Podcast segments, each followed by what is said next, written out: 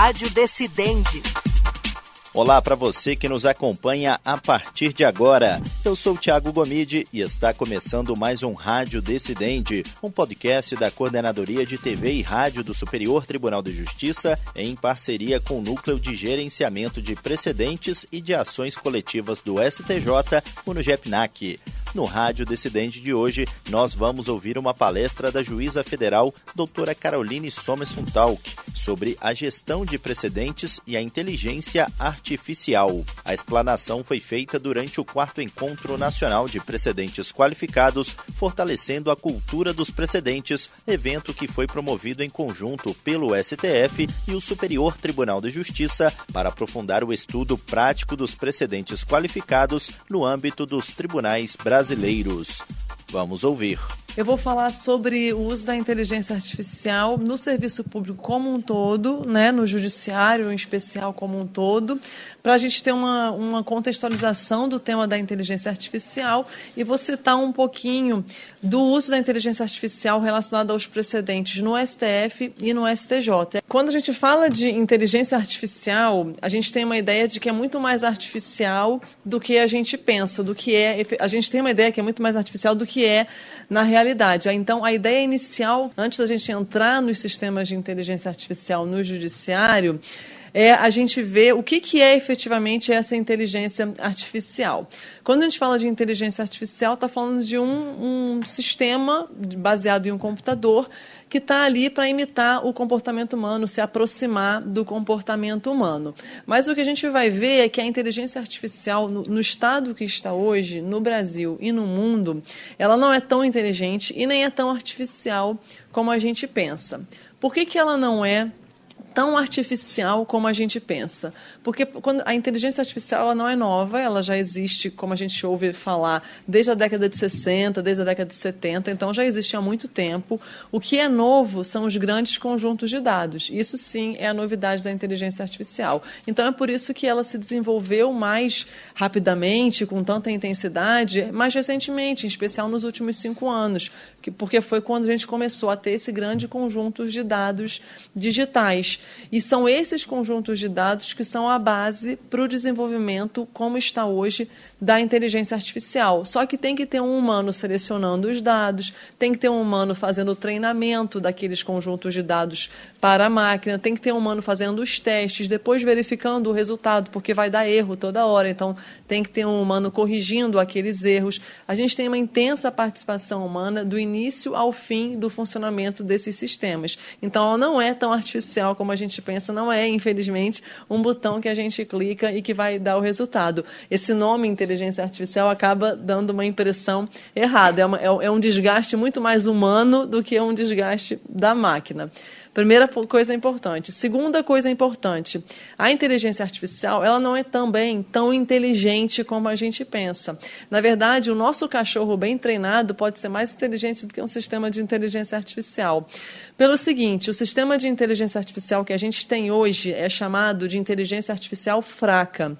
Ou seja, ela serve para fazer tarefas específicas, determinadas, por isso que ela é chamada de setorizada. O que, que isso significa? Se eu tenho hoje, e como já existe né, hoje, na época do Covid, muitos hospitais começaram a utilizar sistemas de inteligência artificial para ajudar a ver os, os raios-x da pessoa que está ou não com Covid. Então, treinaram é, os sistemas com base em milhares de raios-x de diversas pessoas e diziam: esse aqui tem Covid Covid, esse aqui não tem Covid. Vai fazendo aquelas tags, vai etiquetando e a máquina vai aprendendo a identificar quando tem Covid e quando não tem Covid. Esses sistemas só servem para ver Covid. Se você for utilizar ele para uma outra doença, ele vai dar erro, porque ele é setorizado. A inteligência artificial ela funciona para aquilo dentro da qual ela foi treinada. Se você pegar um sistema desses e botar no judiciário, vai dar erro. Se você pegar um sistema de um tribunal, TJ do Alagoas, por exemplo, e quiser utilizar no TJ do Rio, os dados são diferentes, o negócio vai dar erro. Você vai ter que fazer o treinamento todo de novo. Então, a gente tem uma inteligência artificial hoje bem setorizada para aquela tarefa específica, completamente diferente da ideia de inteligência artificial forte ou geral, que é o que os filmes de ficção científica acabam fazendo a gente acreditar. Esse personagem ali que está na tela, por exemplo, do filme Her, era uma mulher que interagia com todo com esse personagem principal, mas utilizando todas as áreas de conhecimento. Falava com ele sobre a vida amorosa, sobre a vida profissional, sobre o que ele tinha feito ao longo do dia. Isso não poderia acontecer hoje. A gente não tem sistemas avançados assim. A Alexa não consegue interagir com a gente como esse, a personagem do filme de ficção científica interage. Ela é bem limitada. Então, a inteligência artificial que a gente tem hoje, ela não é tão inteligente quanto a gente pensa. Ela é para uma tarefa específica. É esse o estado que está hoje no judiciário, para tarefas bem específicas, bem determinadas. Se tirar os servidores, se tirar os humanos que estão ali dando um amparo, o negócio não, não vai, vai, vai dar ruim, como diz na Bahia. Então, para verificar esses sistemas que existem hoje, foi feita uma pesquisa pelo Centro de Inovação, Administração e Pesquisa do Judiciário, que é um centro da FGV Conhecimento, e foi analisado, foi foram analisados 63 tribunais brasileiros para verificar quais tinham sistemas de inteligência artificial, qual, com, como era o funcionamento desses sistemas. E aí o resultado dessa pesquisa foi o seguinte: ela está disponível na internet depois para vocês verem. É só colocar lá no Google FGV CIAPJ, que é Centro de Inovação, Administração e Pesquisa do Judiciário. É uma pesquisa longa, então não vou conseguir falar aqui, mas só o geral dela. Ela resultou que existem hoje 64 sistemas de inteligência artificial no nosso judiciário eles estão espalhados por 44 tribunais. Então, tem tribunal que tem mais de um sistema de inteligência artificial. E tem alguns tribunais que não tem nenhum. Tem diversos tribunais que não têm sistema nenhum. O que, que esses sistemas vêm fazendo? Eu vou falar muito brevemente para eu tentar focar na parte dos precedentes. Nós temos alguns sistemas que auxiliam só na parte administrativa. Então, por exemplo, é aqueles famosos chatbots que a gente conhece. Se você é do estado de São Paulo e você quer ajuizar uma ação num juizado especial, eles têm um chatbot para ajudar você, cidadão que está sem advogado, a iniciar o seu processo lá no juizado especial. Esse chatbot é um sistema de inteligência artificial. Aqui, ao auxílio é atividade meio, ou seja, a administração do tribunal. Não tem nada de jurisdicional, não tem nada de precedentes aqui. Outro tipo de, de, outro grupo de sistemas de inteligência artificial, mais relacionados à atividade fim, ou seja, à atividade de julgar, mas relacionada à parte de gestão dos gabinetes. Então, eles fazem estruturação de processos, classificação de processos, triagem de processos, um exemplo que aí é relacionado aos precedentes. Dentro do STJ tem o sistema Atos, que auxilia a identificar e monitorar os temas repetitivos. Então, como que ele funciona? Existem aquela aquelas infinidades de, de, temas repetitivos que o STJ, que é o tribunal que eu acho que tem o maior volume de processos do Brasil, deve ser, porque reúne todas as esferas. Então, chega aquele volume de processos lá, é preciso fazer aquela triagem dos, dos que são temas repetitivos ou não.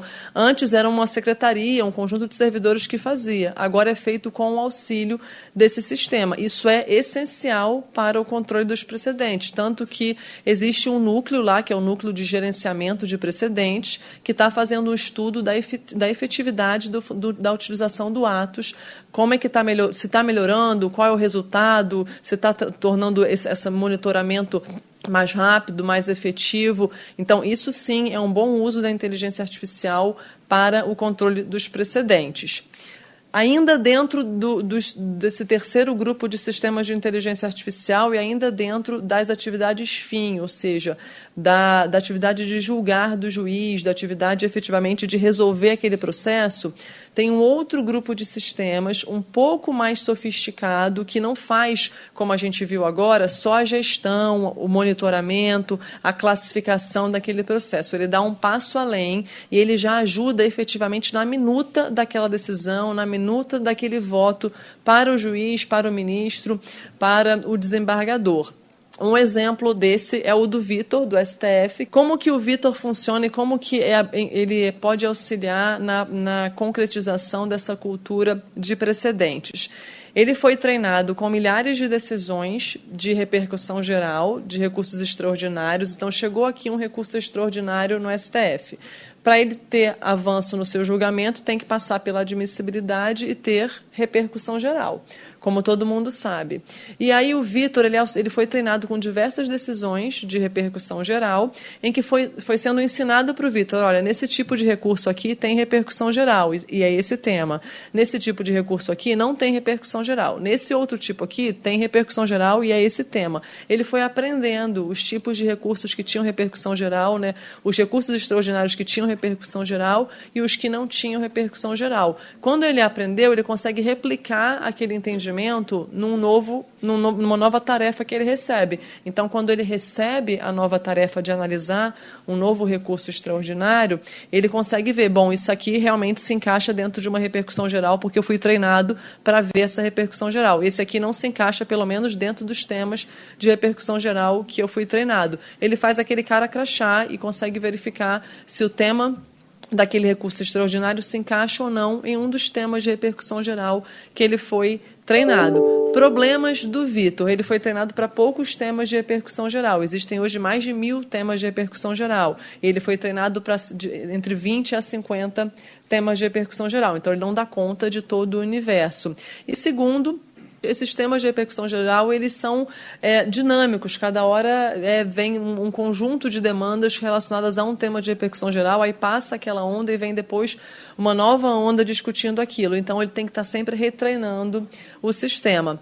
Pontos positivos do Vitor: ele não decide nada sozinho. Sempre tem depois a supervisão humana e sempre tem do, do servidor e do ministro que vai aceitar ou não aquela sugestão que o Vitor deu. Ele é só uma tela que indica lá se existe ou não a repercussão geral, mas depois o, o servidor vai ver, o ministro vai ver, então não tem autonomia da máquina nenhuma.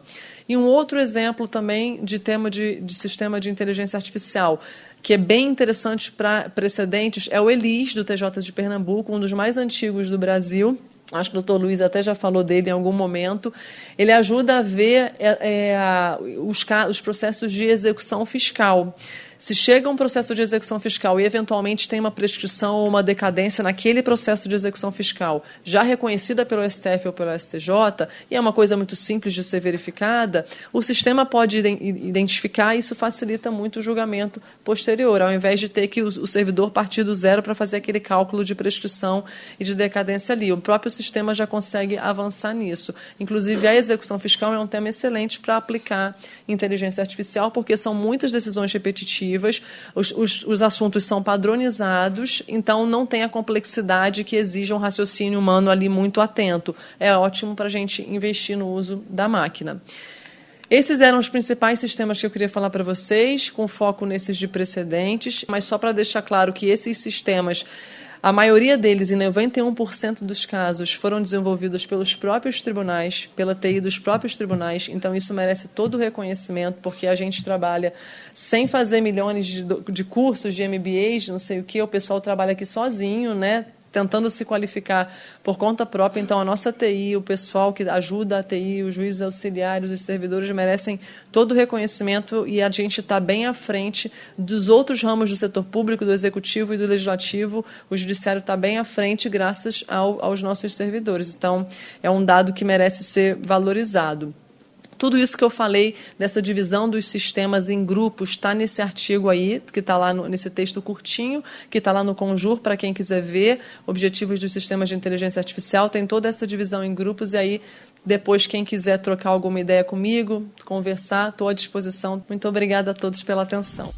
Essa foi, portanto, a fala da juíza federal doutora Carolina Somerson Talk sobre a gestão de precedentes e a inteligência artificial. Lembrando que essa palestra foi feita durante o quarto Encontro Nacional de Precedentes Qualificados, fortalecendo a cultura dos precedentes. E esse foi mais um Rádio Decidente. Antes de encerrar, lembra você ouvinte que este e outros podcasts produzidos pela Coordenadoria de TV e Rádio do Superior Tribunal de Justiça estão disponíveis nas plataformas de stream de áudio de sua preferência. E você também pode nos acompanhar pela programação da Rádio Justiça. Até o próximo episódio. Rádio Decidente